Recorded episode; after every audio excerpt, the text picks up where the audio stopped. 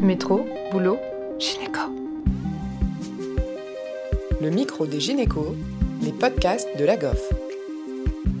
Chères auditrices, chers auditeurs, bienvenue sur la chaîne podcast de la GOF. Nous avons le plaisir d'accueillir le docteur Aurore Feldman, médecin adjointe en urogynéco aux hôpitaux universitaires de Genève, suite à sa formation spécialisée à l'Université de Montréal en urogynéco et reconstruction pelvienne avancée. Océane l'interroge aujourd'hui sur la voie d'accouchement post-lésion obstétricale de sphincter anal. Bonjour Aurore, euh, merci d'avoir accepté de participer à cet épisode podcast du Micro Gynéco sur euh, la voie d'accouchement après les déchirures stade 3 ou 4, après les lésions des sphincters de l'anus. On voulait situer, d'accord, commencer par euh, discuter de la manière dont on pourrait évaluer les trompes fonctionnelles d'une patiente qui a eu une déchirure des sphincters de l'anus lors de son accouchement précédent. Bon, tout d'abord, merci de m'avoir invité pour euh, ce podcast. Euh, pour revenir à la question, donc comment évaluer les troubles sphinctériens euh, bah, Tout d'abord, on essaye de voir les patientes au postpartum à trois mois. On va vérifier la cicatrisation endo-anale, qui est un peu le gold standard pour évaluer la morphologie du sphincter anal interne et externe. on peut également s'aider dans certaines cliniques spécialisées de la manométrie. Euh, l'objectif pour euh, l'échographie, c'est de s'assurer qu'il n'y a pas de défects résiduels qu'on peut retrouver dans 30 à 50% après une lésion obstétricale du sphincter anal qui a été euh, réparée en postpartum. En fonction du type de lésion, les attitudes par rapport à la voie d'accouchement et les consignes vont être différentes. En tout cas, on est d'accord que peu importe les séquelles éventuelles en échographie, il n'y a jamais de jamais ou vraiment exceptionnellement de reprise chirurgicale secondaire juste sur la constatation échographique mais éventuellement sur euh, est-ce que ça peut arriver sur des sur une association de lésions échographiques et de troubles fonctionnels résiduels importants? Alors dans notre expérience, si il y a juste des lésions sphinctériennes résiduelles mais sans aucun symptôme, il n'y a aucune indication à faire quoi que ce soit l'impact pourrait être sur la discussion de la voie d'accouchement, mais ce ne sera jamais une indication de reprise chirurgicale ou de traitement euh, supplémentaire. D'accord, très bien. Et du coup, concernant la, discussion sur la voie d'accouchement, hein, c'est vraiment le, nœud du sujet. Comment on informe une patiente euh, pour décider avec elle de, la voie d'accouchement euh, de la grossesse suivante alors, la première chose, quand on les voit au postpartum, ces patientes, souvent, déjà, elles ne savent même pas ce qu'elles ont eu. Donc, une grande partie de la discussion, c'est d'expliquer euh, qu'est-ce qu'elles ont eu comme euh, lésion et qu'est-ce que ça pourrait avoir comme conséquence à moyen et à long terme. Donc, il y a une bonne partie, c'est de l'éducation. Ensuite, on fait l'évaluation qui comprend l'anamnèse, qui est vraiment orientée sur les douleurs et sur les troubles anorectaux.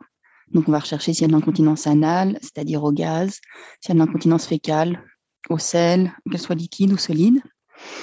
Euh, ensuite, on fait l'échographie endo-anale. On va voir en fait l'intégrité, enfin rechercher si euh, le sphincter anal interne et externe sont intacts ou s'il y a des lésions résiduelles.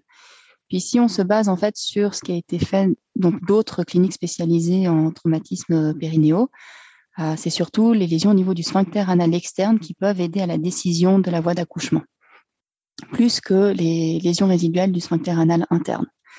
Et pour parler de lésions sphinctériennes euh, du sphincter anal externe qu'on considère comme significatif, c'est qu'il y a une perte de substance pour au moins 30 degrés. Certaines équipes vont jusqu'à 90 degrés. Et puis, en fonction de l'échographie endo-anale, soit ça peut être avec des reconstructions 3D, soit c'est euh, en 2D, mais il faut en tout cas que ça soit sur une partie de la longueur du sphincter anal. Et c'est le sphincter anal externe, en fait, il a trois parties. Il a une partie profonde hein, en lien avec euh, les muscles puborectaux. Il a une partie qu'on dit euh, superficielle et la partie sous-cutanée, c'est là où on perd le sphincter anal interne. Et il faut en général que deux de ces trois parties soient touchées pour que ce soit significatif aussi. Et du coup, si l'atteinte du sphincter externe est significative, là, c'est vraiment un argument pour euh, s'orienter vers la césarienne dans, l'idée que euh, les symptômes pourraient s'aggraver sur une lésion d'un sphincter déjà endommagé, c'est ça?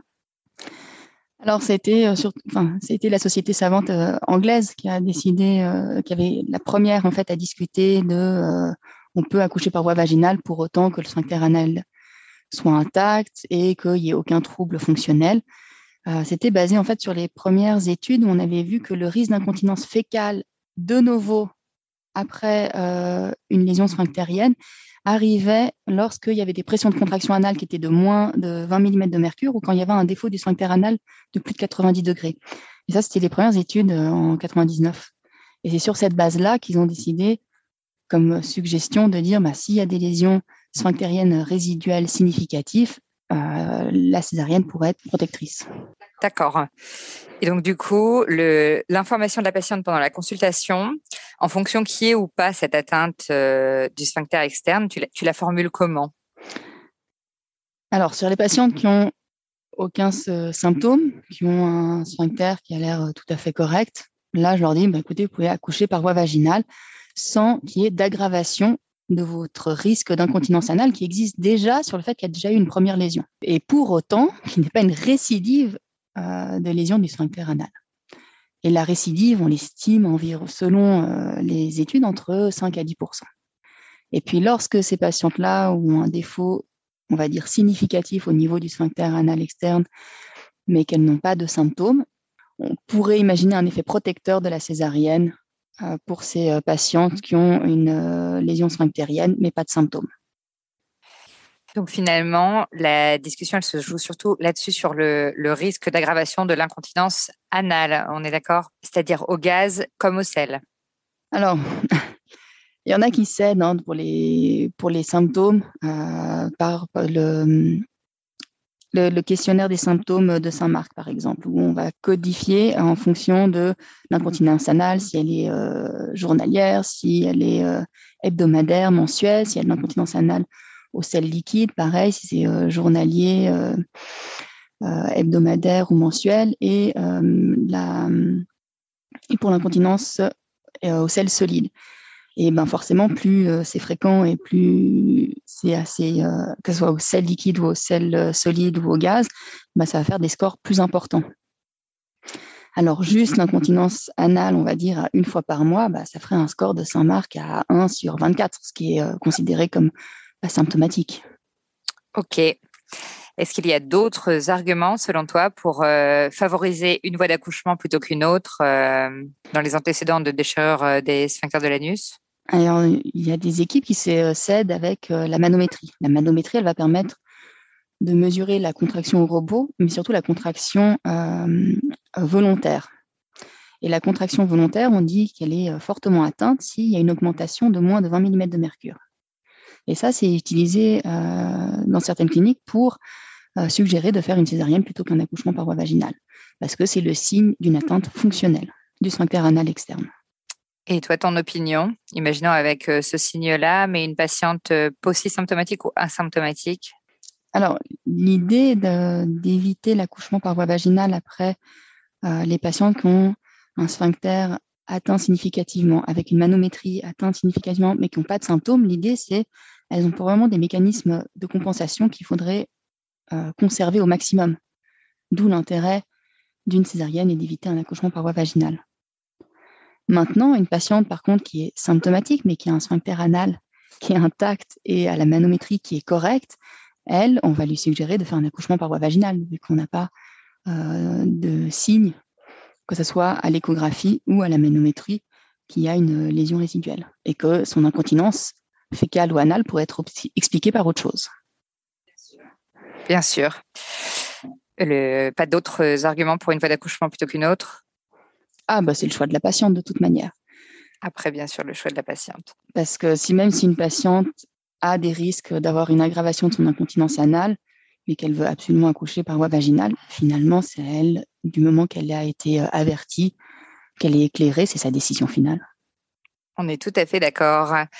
Et j'ai eu la chance euh, d'assister à une super présentation de ta part euh, sur le sujet. Alors, euh, est-ce que tu peux nous en dire un peu plus? Parce que je sais que tu connais les, guidelines au niveau international dans les autres pays. Qu'est-ce qui est recommandé par rapport à la voie d'accouchement après une LOSA ou après une déchirure stade 3 ou 4 alors, donc, les recommandations françaises qui datent de 2018, pour elles, en fait, il n'y a pas de, de surrisque d'incontinence anale ou d'aggravation d'une incontinence anale préexistante si un accouchement par voie vaginale après une lésion du sphincter anal.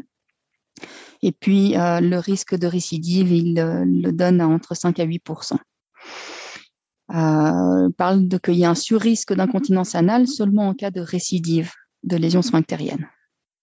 Toutefois, il propose quand même qu'il faut discuter la voie d'accouchement et de ne pas euh, réaliser une césarienne euh, systématiquement pour prévenir l'incontinence anale. Concernant le Royal College anglais, donc là, c'est des euh, guidelines qui sont un peu plus anciennes de 2015. Puis eux, pour eux, c'est on peut autoriser un accouchement par voie vaginale euh, chez, ou disons plutôt, on va proposer une césarienne chez des patientes qui sont symptomatiques ou qui présentent euh, une manométrie pathologique ou une échographie endoanale avec une lésion sphinctérienne résiduelle. Pour peut-être le Canada, s'il y a des francophones qui nous écoutent, donc eux suggèrent que s'il y a une bonne réparation, toutes les femmes pourraient accoucher par voie vaginale. Euh, après une lésion sphinctérienne. Il propose également d'offrir une consultation postpartum ou anténatale euh, pour discuter la voie d'accouchement en citant un risque de récidive de 4 à 8 Et puis, euh, ils ont une phrase un peu particulière. Ils disent que pour prévenir un cas d'incontinence anale chez les femmes qui ont eu une lésion du sphincter anal, il faudrait faire 2,3 césariennes pour éviter une incontinence anale. Ensuite, les Australiens, qui sont encore un peu plus larges, eux, qui datent de 2018, proposent donc de faire une euh, consultation. Ils proposent également, euh, rappellent le risque en fait d'augmentation du risque de lésion sphinctérienne récidivante s'il y a un poids de plus de 4 kg, s'il y a une instrumentation ou s'il y a eu une euh, lésion sphinctérienne de haut degré comme euh, une 3C ou un quatrième, ou degré. Et ils suggèrent une, césarienne élective si la patiente a des symptômes, si elle a une souffrance psychologique ou sexuelle, si elle a un défaut sphinctérien euh, significatif à l'échographie ou si elle avait une manométrie euh, anormale ou en cas d'antécédent de quatrième degré. Et puis également à la demande de la patiente. Disons que ça, c'est un peu les euh, recommandations pour les sociétés savantes françaises, anglaises, canadiennes et australiennes. D'accord, super. C'est toujours intéressant de comprendre euh, ce qui est conseillé ailleurs. Et est-ce que tu as des conseils de manière générale pour l'accueil, la prise en charge en salle d'accouchement d'une patiente avec un antécédent de déchirure stade 3 ou 4 alors oui, euh, en fait, à la fin des consultations que je fais en périnéologie, donc je donne toujours des suggestions pour euh, la salle d'accouchement. Alors, la première chose, c'est de favoriser, bien sûr, au maximum l'accouchement vaginal spontané. Maintenant, euh, en cas de nécessité euh, d'instrumentation, euh, je suggère de favoriser la ventouse plutôt que le forceps parce qu'on sait qu'il est potentiellement moins délétère sur le sphincter anal et sur les muscles du plancher pelvien. Et puis, la deuxième chose qui est débattue, c'est la place de l'épisiotomie médiolatérale. Alors, il est clair qu'au jour d'aujourd'hui, il n'y a aucune société savante qui va dire que la épisiotomie euh, médiolatérale est systématique après une lésion du sphincter anal.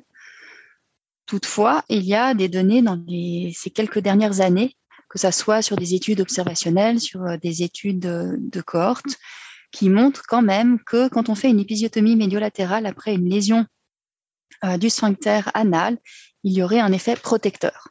Donc, il y avait une euh, première étude euh, qui était en 2020 avec une cohorte de plus de 2000 patientes en Angleterre. Et là, euh, il y avait un autre ratio à 0,2, ce qui voulait dire qu'il faudrait 8 épisiotomies pour prévenir une récidive de lésion sphinctérienne récidivante.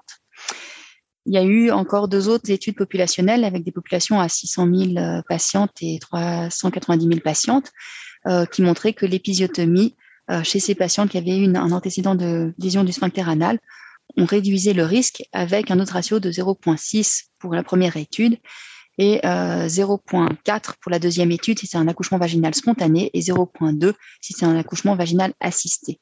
il y a également une étude euh, par l'équipe de Croydon, donc c'est les docteurs Sultan et Takar qui sont les référents pour tout ce qui est prise en charge des lésions sphinctériennes euh, donc, eux suggèrent, sur la base d'une étude qu'ils avaient faite également, qui montrait une réduction de 80% lorsqu'on faisait une épisiotomie euh, médiolatérale après une lésion sphinctérienne, de faire euh, une épisiotomie lors de ces antécédents. donc, c'est pour ça que ce que je donne maintenant comme indication et ce que j'explique aux patientes, c'est que l'indication à l'épisiotomie doit être large. C'est-à-dire que si on hésite à la faire, il faut la faire. Et que si c'est en cas euh, d'instrument par forceps sur un antécédent de lésion sphinctérienne, il faudrait faire une épisiotomie. D'accord. Eh bien, on prend en compte euh, ton opinion et merci beaucoup pour euh, cette présentation. Merci beaucoup pour cet épisode. Merci à vous. Merci à tous de nous avoir écoutés aujourd'hui. Rendez-vous la semaine prochaine pour un nouvel épisode. Vous retrouverez toutes les ressources et références de ce podcast dans la description et surtout, n'hésitez pas à vous abonner à la chaîne, à lui accorder 5 étoiles, voire même à en parler autour de vous. Métro, boulot, gynéco.